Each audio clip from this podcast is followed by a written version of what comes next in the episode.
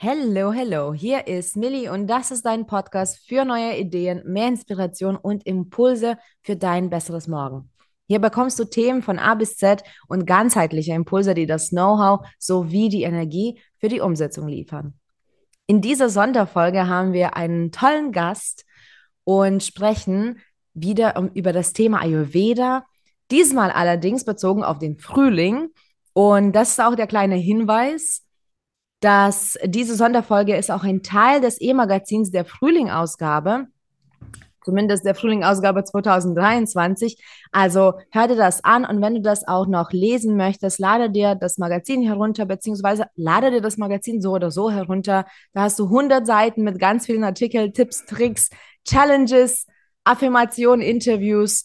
Ähm, und ja, das wird dich definitiv weiter inspirieren und äh, da bekommst du auch jede Menge Know-how. Aber jetzt zu unserem Gast. Dr. Katharina Kessel ist eine Biologin, Ayurveda- und Lifestyle-Coach und Yogalehrerin. Seit über drei Jahren setzt sie sich intensiv mit diesen Themen und geht es weiter in die Welt. Und ich freue mich so sehr, dass wir heute über den Frühling mit Katharina reden. Also, hi Katharina, schön, dass du da bist. Hallo Milli, ich freue mich. Ja, lass uns auch mal gleich starten. Bevor wir jetzt aber in die Tipps und Tricks gehen, möchte ich noch mal sehr gerne wissen, wie bist du denn überhaupt zu diesem Thema gekommen, also Ayurveda? Und was hat sich bei dir dadurch oder seitdem verändert? Mhm. Ähm, also ich habe äh, schon früh, also schon lange Yoga gemacht und da kommt man natürlich mit dem Thema Ayurveda auch irgendwie so ein bisschen automatisch in Kontakt. Ähm, ich hatte aber immer so ein bisschen schwierig, ja, dadurch, dass ich, äh, Schwierigkeiten dadurch, dass ich ähm, Naturwissenschaftlerin bin, ne? kannst du dir vielleicht vorstellen, in dieser leicht esoterisch angehauchten spirituellen Welt, da ist der Ansatz ja oft so, dass man die Sachen sehr ungenau formuliert oder wenn man dann fragt, dann ist es halt irgendwie, ja, frag nicht so viel, das ist halt so. Mm, da habe ich mich immer ein bisschen unwohl mitgefühlt und auch auf der naturwissenschaftlichen Seite bei meinen Kollegen, wenn man dann mal so ein bisschen diese diese Komponente, diese Ganzheitlichkeit vielleicht reinbringen wollte, dann haben die einen auch ein bisschen komisch angeguckt. Das heißt, ich habe mich immer so ein bisschen verloren gefühlt und habe dann auch äh, beim Ayurveda und der Yoga-Philosophie gesagt, ach, das ist äh, nichts für mich.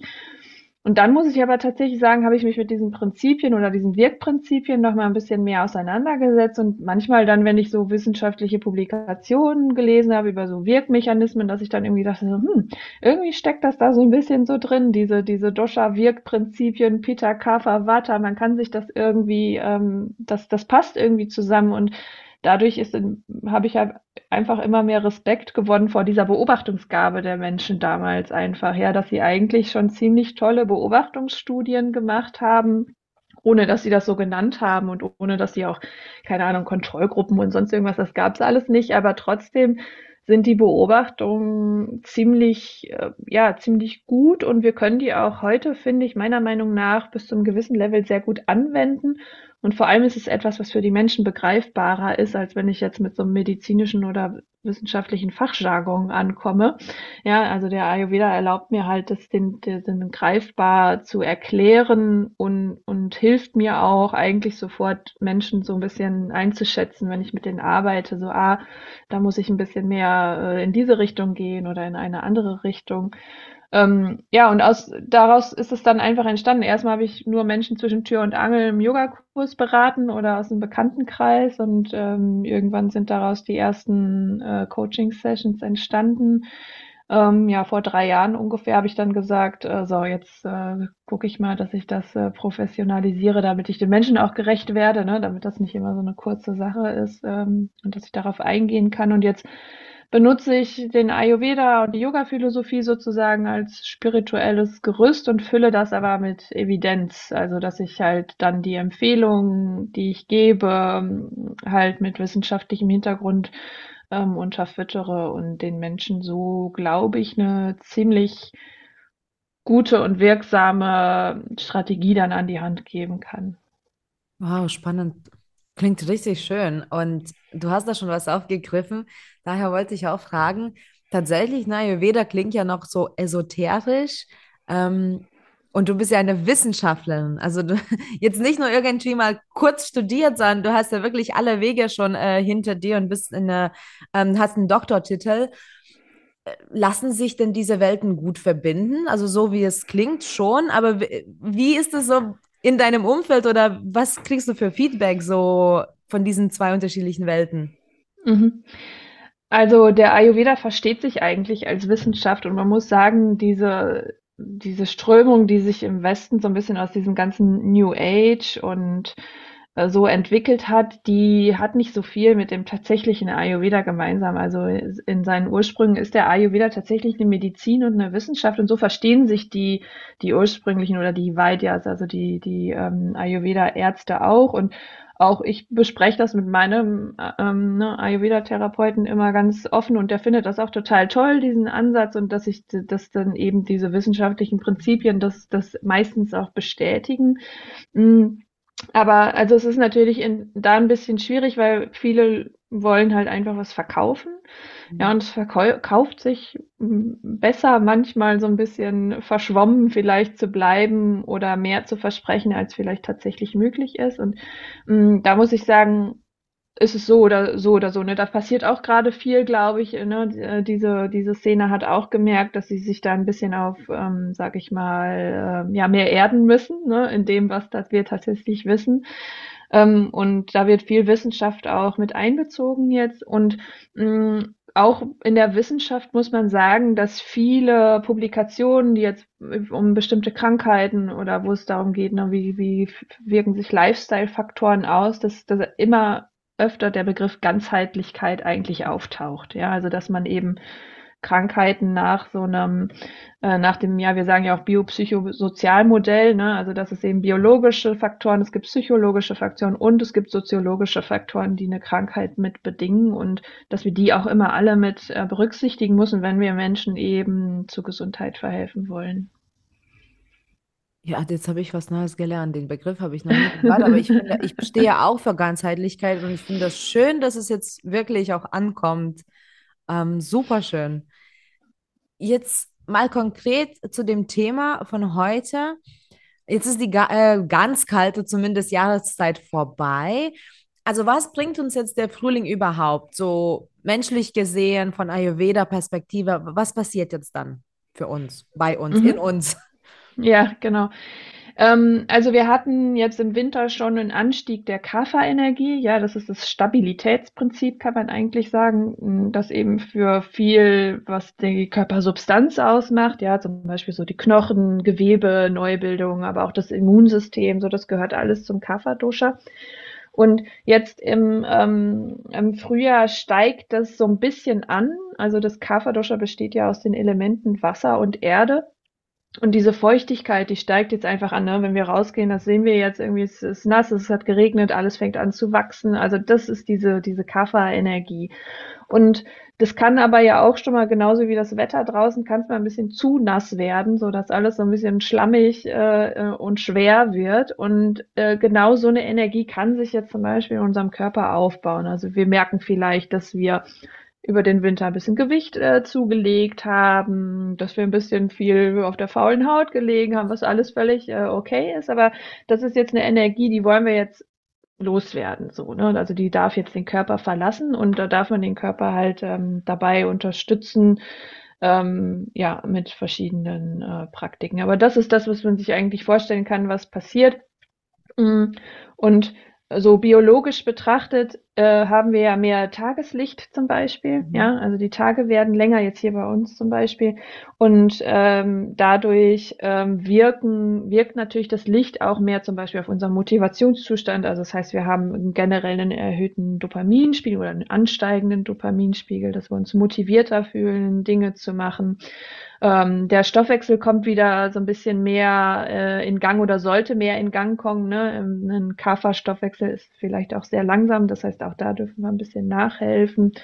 Ähm, ja, genau, also wir befinden uns da so ein bisschen in, in, einer, in einer Umstellungsphase und im Ayurveda geht man immer davon aus, also meistens ist es Frühjahr und im Herbst, dass man eben diese Energien, diesen Übergang der Energien so ein bisschen äh, dadurch begleiten darf, dass man die alte Energie ein bisschen ausleitet vorbereitet, um die neue halt mehr einzuladen. Mhm. Und jetzt äh, die, die Doshas was ist jetzt primär dann, wenn, wenn du sagst, die Energie vom Winter darf jetzt schon gehen? Also wo, wo befinden wir uns jetzt? Ja, jetzt gerade, also jetzt, ne, wo wir aufnehmen, ist es gerade äh, Mitte März. Das heißt, Kapha ist wahrscheinlich ziemlich hoch gerade. Mhm. Ja, also viele Menschen merken das jetzt vielleicht gerade als Frühjahrsmüdigkeit. Ja, und da ist es ja sowas, was die Medizin dann sagt, ja, pff, ist halt so. Äh, gibt es nicht so richtig eine Erklärung für, aber im Ayurveda gibt es eben die Erklärung dafür, dass es das, das ansteigende Kapha-Dosha ist und dann gibt es auch eigentlich ganz konkrete Maßnahmen, die man ergreifen kann, um sich wirksam ähm, zu unterstützen. Was wären jetzt die Maßnahmen? Das interessiert jetzt wahrscheinlich jeden. Äh, das heißt, was genau. können wir jetzt damit anfangen und was können wir tun? Weil ich dachte auch immer, so Frühling kommt, also sofort ausbrechen. Und dann habe ich selbst gesehen, dass es gar nicht so einfach ist. Und dann war ich eher frustriert. Und ich habe so intuitiv in den, in den Jahren gelernt, ähm, schon energiesteigend auch zulassen, aber jetzt nicht sofort so loslegen. Also, mhm. was sind denn die Maßnahmen, damit das uns gut geht oder besser ja. zumindest? Genau, also das, was ich eben schon angesprochen habe, ne, wir haben mehr Licht und mehr Motivation. Das heißt, Bewegung ist auf jeden Fall ein Aspekt, den wir jetzt gezielter einsetzen dürfen.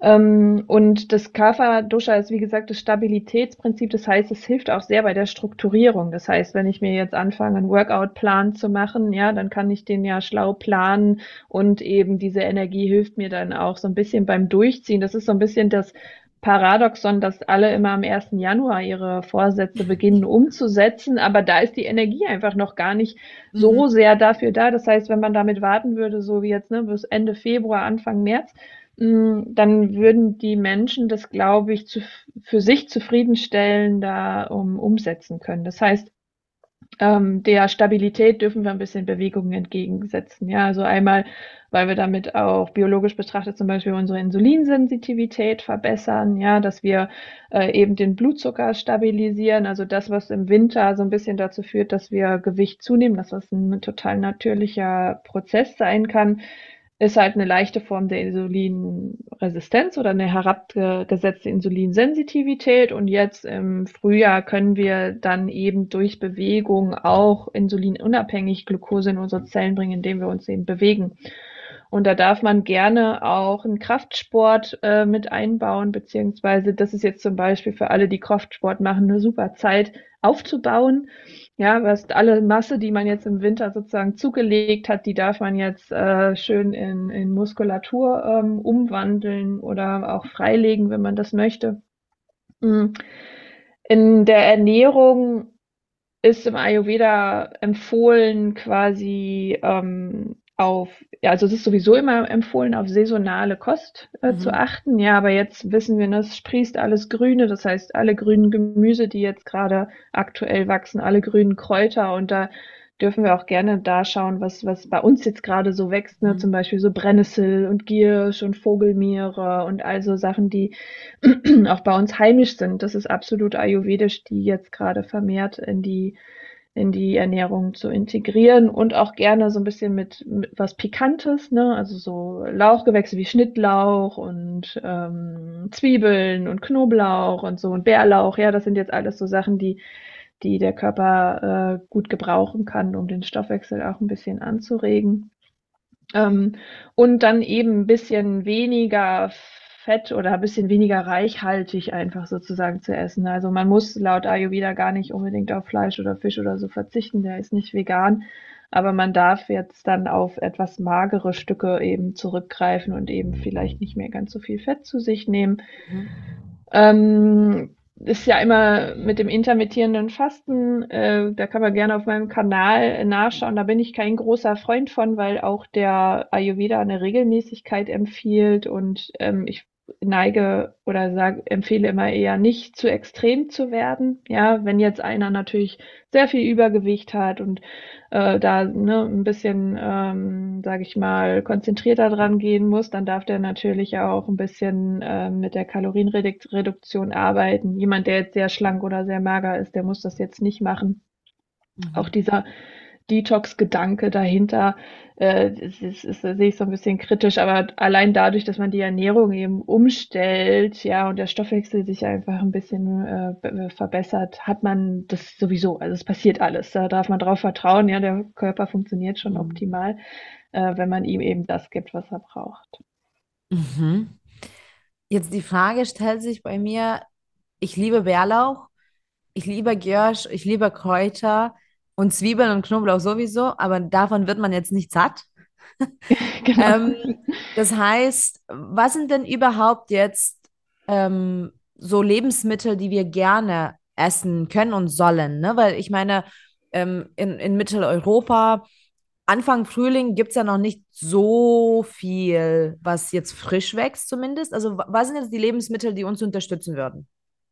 Genau, also eben, also wirklich einfach mal zu gucken, auf den Markt zu gehen und zu gucken, was der lokale Bauer äh, anbietet. Ja, das ist tatsächlich nicht so viel. Ja, und wenn wir das sozusagen in unserer Evolutionsgeschichte betrachten, war das auch sicherlich ein Faktor, an dem Populationen entweder zugrunde gegangen sind oder überlebt haben. Ja, das ist nicht so viel, aber man ist schon gut bedient, dieses grüne Blattgemüse zum Beispiel zu kombinieren mit Kohlehydratquellen, die jetzt nicht so nicht so schwer sind, ja, wie zum Beispiel jetzt Kartoffeln, sondern dann eher auf was zu setzen, was leicht ist, wie jetzt zum Beispiel die Quinoa oder Hirse, ja, etwas, was eben ähm, ein bisschen leichter insgesamt ist. Und wie gesagt, bei den Proteinquellen kann man magere ähm, Stücke von Fleisch und Fisch durchaus wählen oder eben mal zu sagen, okay, ich, mein Detox würde jetzt daraus bestehen, zu sagen, okay, ich mache jetzt mal vier Wochen wirklich pflanzlich ja, mhm. und äh, versuche hauptsächlich mich pflanzlich zu ernähren und dann eben ähm, also sowas wie Tofu und Tempeh und sowas mhm. zu integrieren.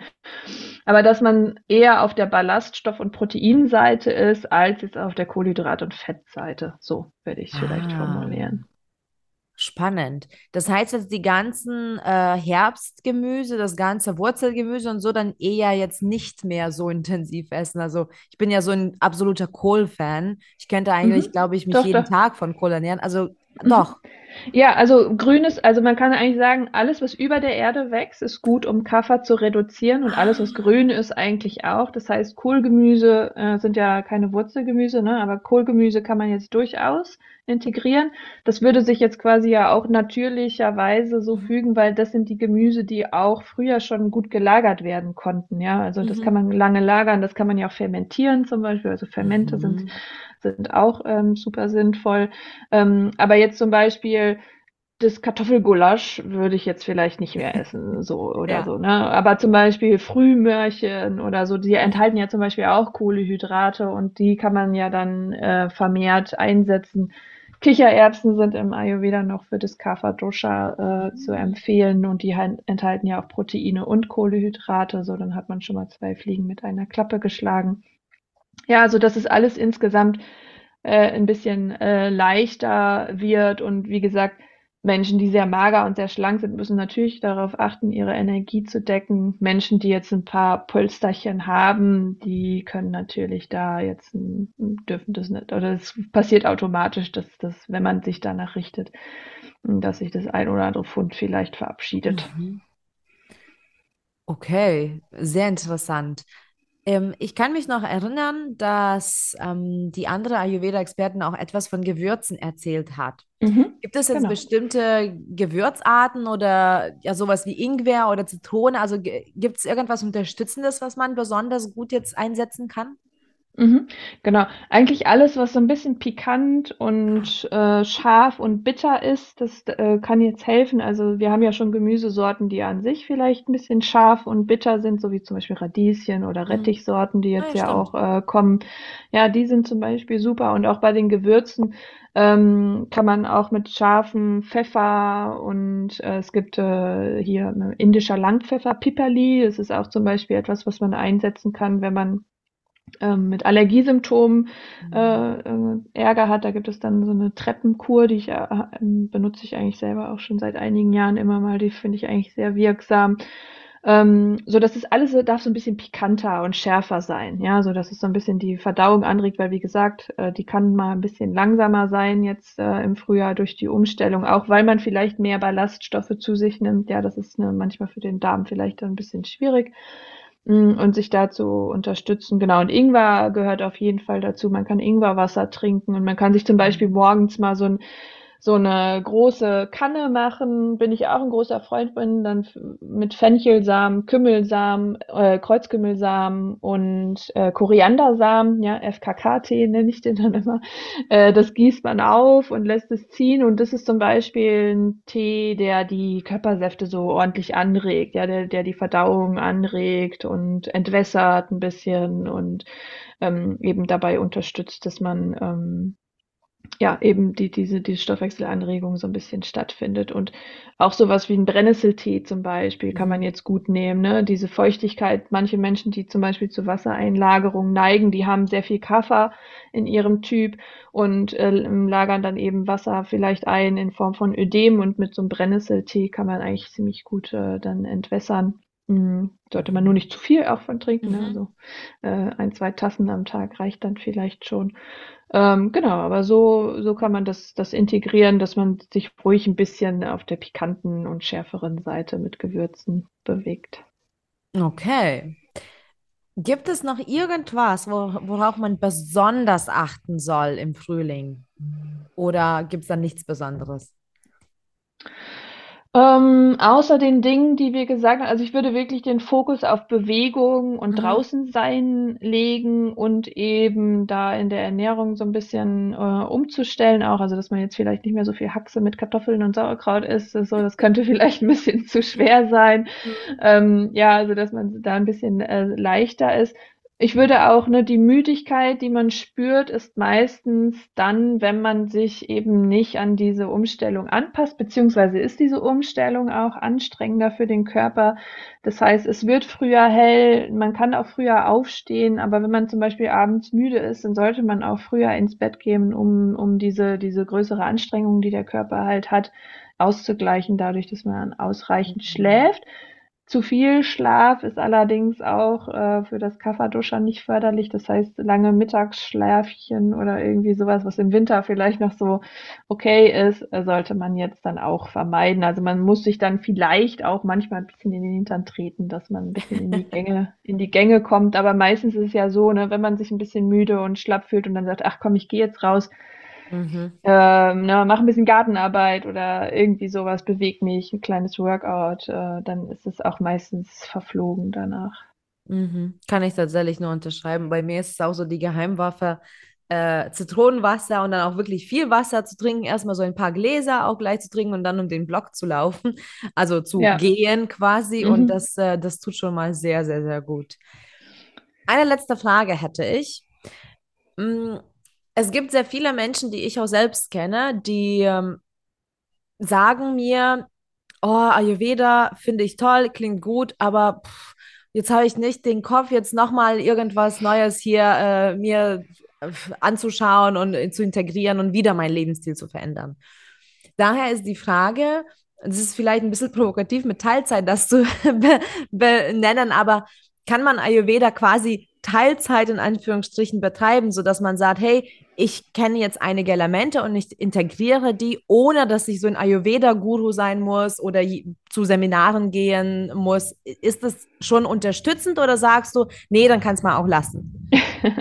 Also ich glaube, dass wir viele ayurvedische Praktiken machen und machen können und wir sind uns dessen gar nicht so bewusst. Also was zum Beispiel einfach schon sehr ayurvedisch ist und auch die Grundlage von Ayurvedas ist einfach zum Beispiel den Tagesrhythmus einzustellen. Ja, also alle ayurvedische Praxis wird nicht so viel nutzen, wenn du immer nachts bis 12 Uhr wach bist und erst um 12 Uhr aufstehst oder so. Ja, also der zirkadiane Rhythmus, und das wissen wir ja heute auch aus, aus der Wissenschaft, ist eine super essentielle Grundlage, damit der Körper gesund funktioniert, damit die äh, zirkadianen Rhythmen in den Organen und im Gehirn synchronisiert sind. Das heißt, wenn man sich ähm, eine ayurvedische Praxis zulegen möchte, dann ist es diese. Die braucht man auf jeden Fall.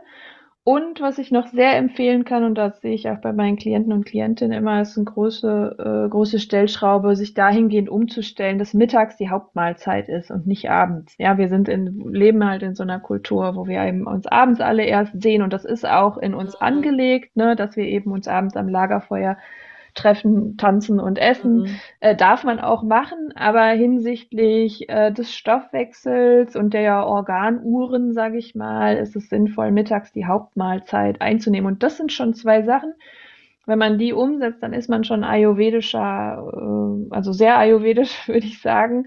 ähm, und das ist die Grundlage. Und da muss man jetzt auch nicht nur indisch essen und nur Curry oder sonst mhm. irgendwas. Komplizierter ist es eigentlich gar nicht. Ja, also natürlich gibt es dann für bestimmte Beschwerden bestimmte Praktiken und Dinge, die man machen kann, aber das ähm, muss man ja nicht unbedingt machen. Man muss dafür auch nicht seinen Dosha kennen oder sonst irgendwas. Ja, man kann einfach sagen, okay, ich stelle meinen Tag ein bisschen um und damit ist man schon mhm. ganz gut aufgestellt.